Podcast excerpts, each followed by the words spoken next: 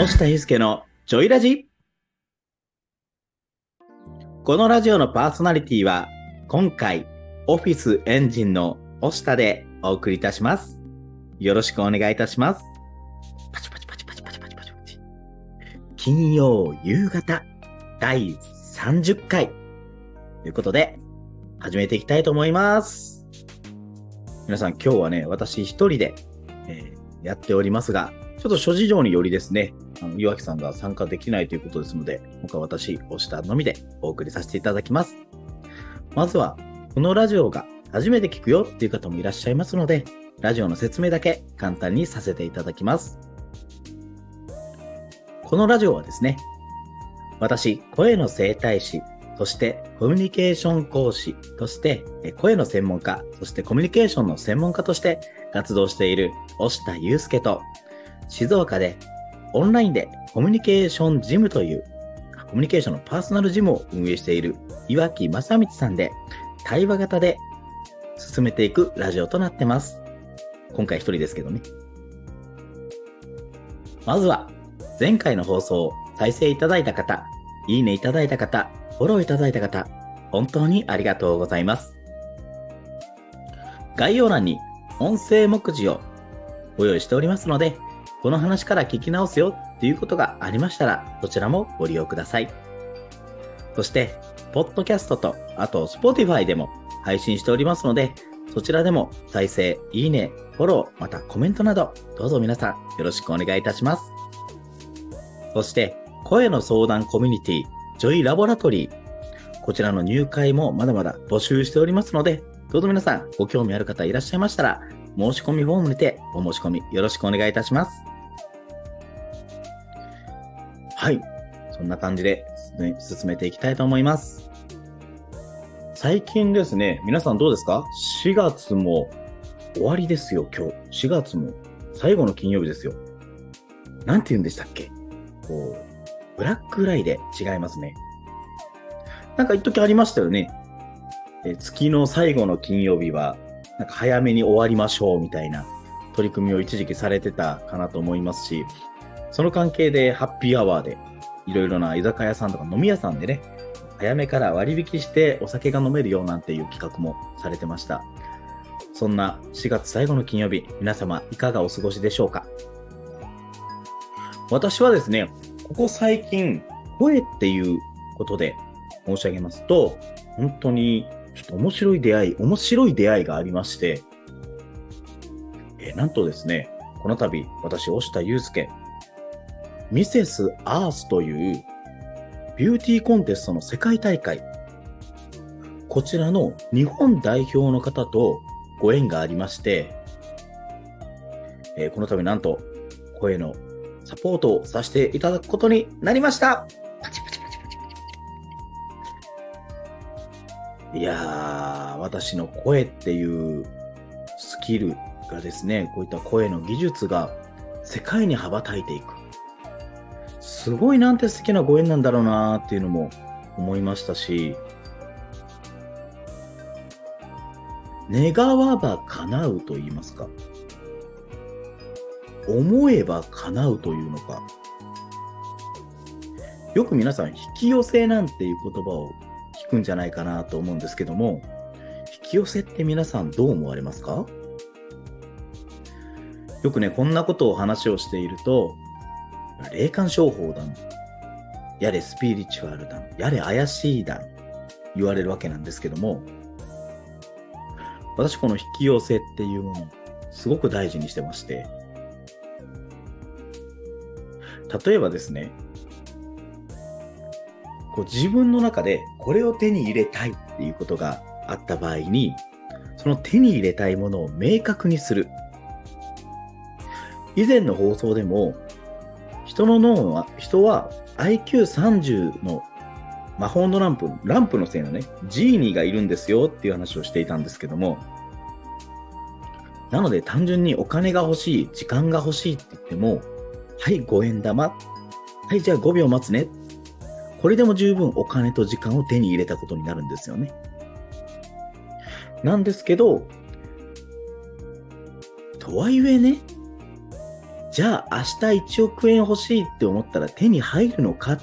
ていうこともあるじゃないですか。引き寄せ、引き寄せ、引き寄せで手に入るんだったら、それぐらいできるよねって思われるかもしれませんが、実はその引き寄せにも、明確なもう一つのルールがありまして、最後に願ったものだけが叶うってことなんですよね。どういうことかっていうと、3つの願いの3つ目の願いっていうわけじゃなくて、例えば、皆さん1億円欲しいって思っても、寝る前まで1億円、1億円、1億円と思っても、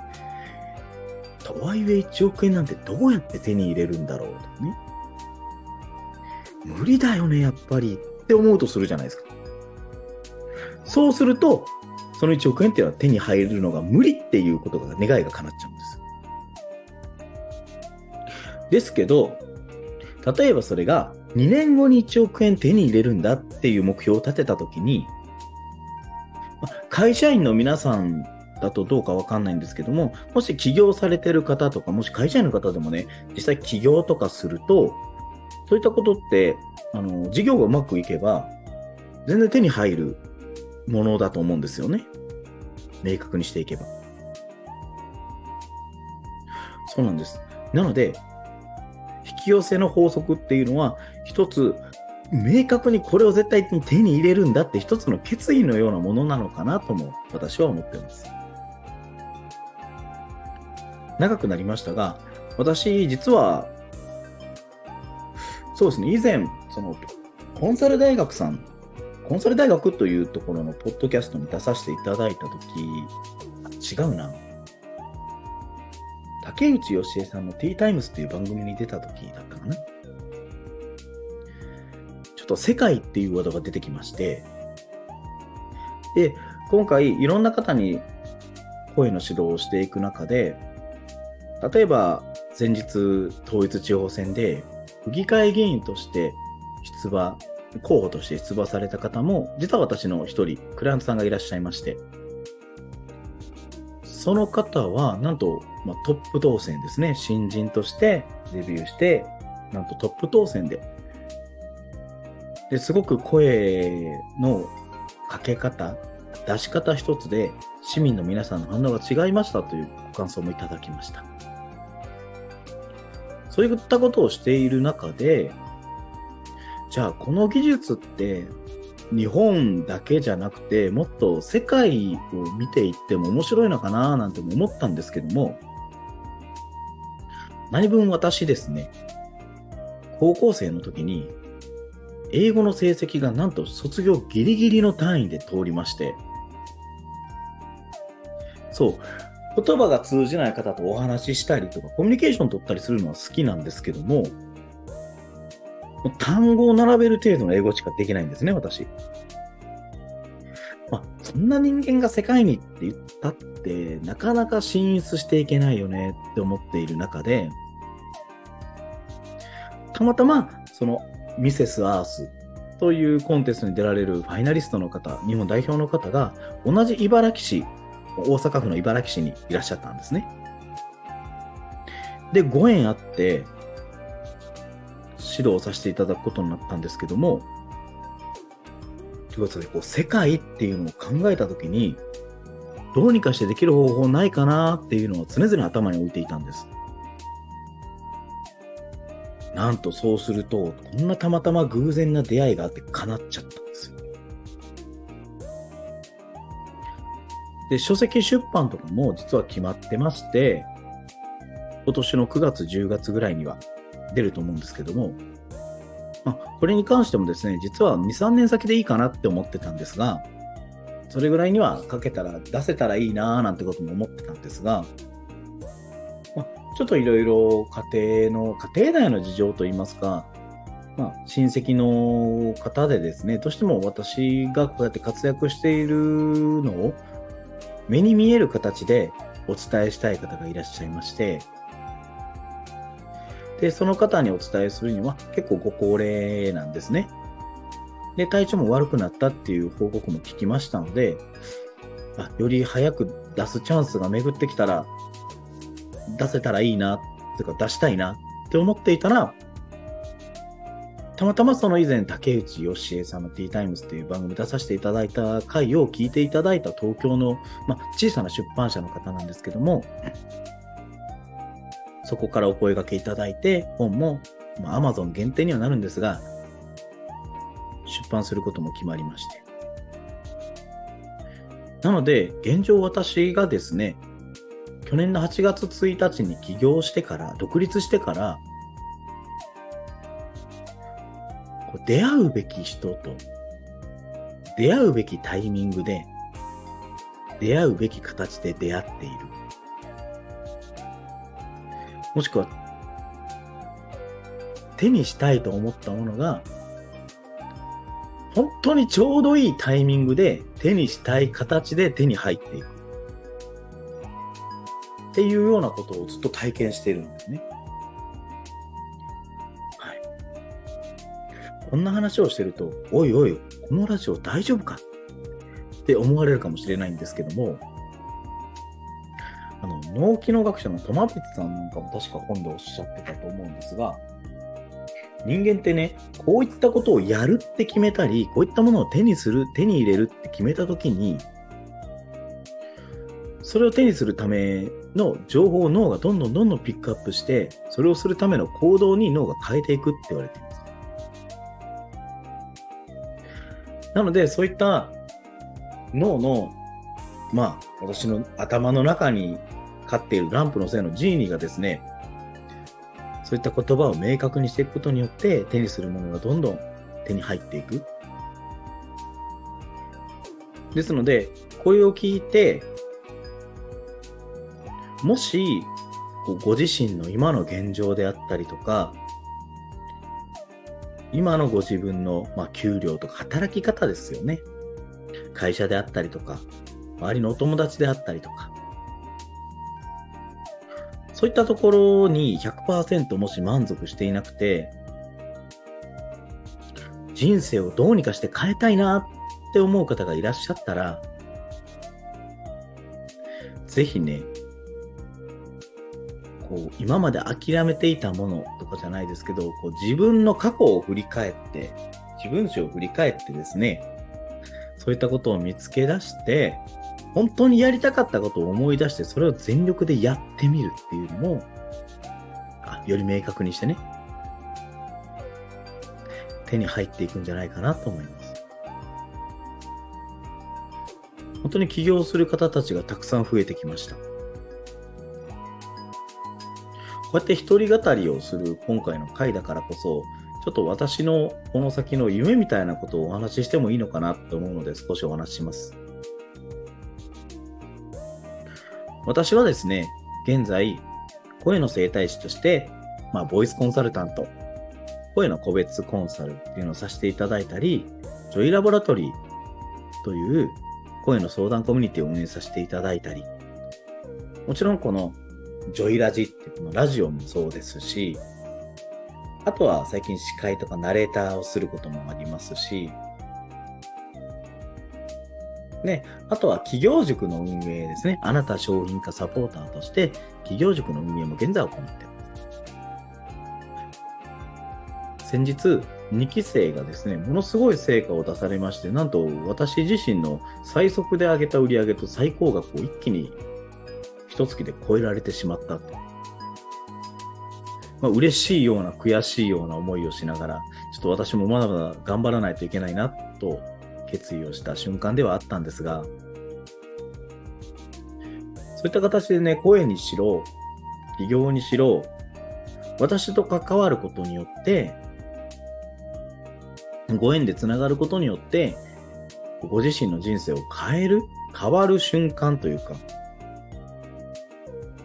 そういう経験をする人たちを一人でも多く増やしたいなって思うんです。なんですけど、実は最近企業塾を運営してるとすごく感じるのが、大人になってからだと、そういったブロック、メンタルブロックとかメンタルのブレーキとかアクセル、こういったものが非常に根深く自分自身が気づかない間に発動している方って非常にたくさんいるんですよね。なので、私がすごく今やりたいことがあって、私の今子供たちが通っている学校、小学校がですね、おそらく近い間に、まあ、統廃合というか廃校になるんじゃないかなと思ってます。まあ、現状、全校生徒が26名かな？もうちょっと減った気がするな。なので、そういった施設を利用して、したりとか、あとは私、すごく山奥に住んでるんですね。なので、そういったところを利用して、フリースクールとは以前言ってたんですけども、もう一つ上の段階のオルタナティブスクールっていうのを作ってみたいなと思ってます。っていうか、作りたいと思ってます。要は、今の子供たちって、小学生以上の子たちは3分の1が企業に属さないって言われてます。大人になったらね。はい。で、今の未就学の子供たち、幼稚園、保育園の子供たちとか、新しく生まれてくる子供たちっていうのは、2分の1が企業、組織に属さないって言われてる時代になっていきます。その中で、やっぱりこう、学校の先生を、もしこれを聞いてる学校の先生がいらっしゃると否定するわけではないんですけども、そういった多様性が必要な時代の中で、こう公務員である学校の先生が、まあ、いい高校、いい大学、いい企業に入って、安定的な生活、収入、幸せっていうものを手に入れていくのが、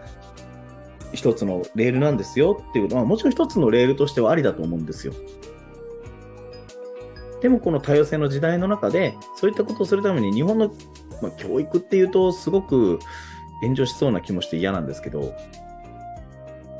こうみんな一緒のことやりましょうみんな同じで行きましょうっていうような風潮が私はどうしてもこう教材屋さんとして学校外側から見た時にすごく感じていたところであって。突出した個性っていうのはあまり認めてもらえない。で、そういった子たちが自分の居場所をなくして不登校になっていく。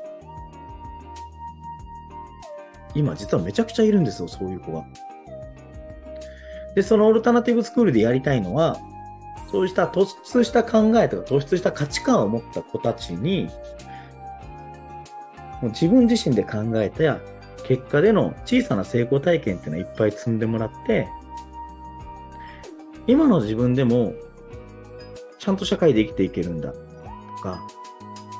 ちゃんと世界に通用していけるんだっていう思いを持って自己重要感、自己肯定感を育てて大人になっていくっていう場所を作りたいんですよ。そのためには、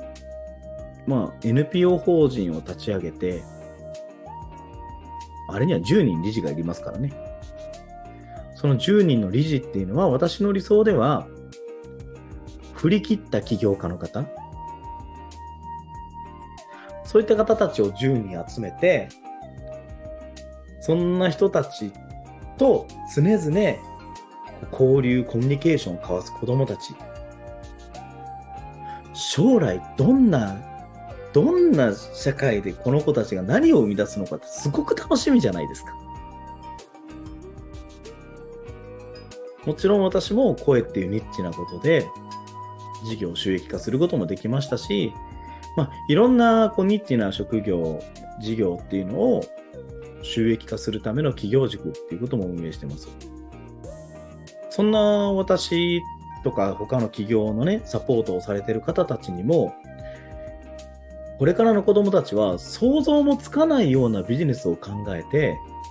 私たちの想像もつかないような世界でお金を生み出していく。そんな世界になっていくと思うんですね。だそういった子供たちを支える大人がもっと許容があって、もっと自由で、なんかこうワクワクドキドキする大人をいっぱい作りたいなって思ってるんです。だってそうじゃないですか。こう子供が大人を見たときに、あ、早く大人になりたいってこう憧れられる大人になるかどうかって、やっぱり私も含め、これを聞いている皆さんの役割だと思うんですよね。なので、どうか皆さんこれを聞いている方が、もしこの後飲み会とかで、会社の愚痴、上司の愚痴をこぼすぐらいなら、ぜひこっちの世界というか起業とかをご自身でしてみて、自分の好きなことやりたいことで。人生ね、どうせ一度きりなんですよ。な、だったら、ワクワクドキドキして、そのワクワクを形にして、なんかいつまでも本気で夢を語れる大人になりたいじゃないですか。そのためにも、ぜひ今日の飲み会を行かれるんであれば、愚痴じゃなくて、恥ずかしいかもしれないんですけど、ぜひご自身の夢を当てにお酒を飲んでもらえると嬉しいなと思います。一人語りでね、うだうだと喋ってて、もしかしたら、ちょっとお聞き苦しいというか、聞きにくいこともあったかもしれませんが、もう最後にこれだけはお伝えしたいんですね。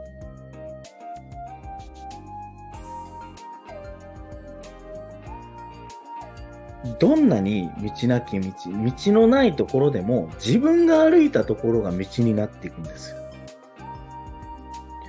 私はそのために縁をつなぐ人たちの灯台になりたいですし、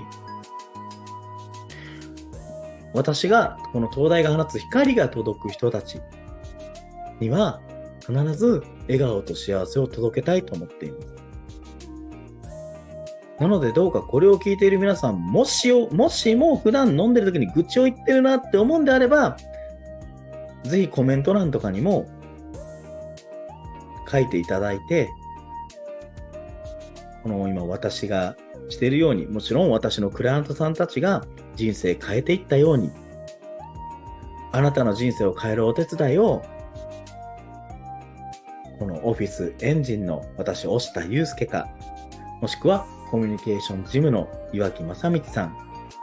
にですね、声をかけていただいて、私たちに人生を変える、あなたの人生を、これを聞いている他の誰でもないあなたの人生を変えるお手伝いをさせてください。今日はこんな感じで岩木さんがいないので、一人でちょっと寂しくラジオを収録しています。ぜひ皆さん、この後ですね、ワクワクドキドキするような生活を目指して、未来の子供たちのためにも、私たちと一緒に頑張っていきましょう。まあそんな感じで、もう結構長くおしゃべりしてしまいましたので、こんなところで今日のラジオはお開きとさせていただきたいなと思うんですけども、まあ、まとめとしてですね、ミセス・アースの日本代表の方、決まりました。えっ、と、声の指導決まりました。なんですけど、まあまあ、それはまた別でですね、願えば叶う、思えば手に入る。引き寄せっていうのは、実はもう何のスピリチュアルでもなくて、ただ単に自分自身が明確にして行動していく指針なんですよっていうことが一つ。あとは、どうせ愚痴こぼすなら、飲んでる時に夢語ろうぜっていうのが一つですね。楽しいですよ。夢を語りながら飲むお酒。4月の最後の金曜日、私、押田祐介の一人語りにお付き合いいただきまして、どうもありがとうございました。この押田祐介のジョイラジはですね、毎週金曜日の18時から放送させていただいております。この話を聞いて、このラジオを聞いて、いいなとか、ためになったなとか、元気出たなと思う方がいらっしゃいましたら、いいね、フォロー、そして、あとコメントやメッセージをお待ちしています。普段、私、押田祐介と、コミュニケーションジムの岩木正道さんで、二人の対話型のラジオになってますので、この二人のそれぞれ声とコミュニケーションっていう切り口で見ていく日常の景色。あとは、もしコメントいただいたら、それをテーマに、このラジオ、声とコミュニケーションっていう切り口でお答えさせていただけたらなと思いますので、どんどんどんどんコメントもお待ちしています。では、皆さん、良い週末をお過ごしください。バイバーイ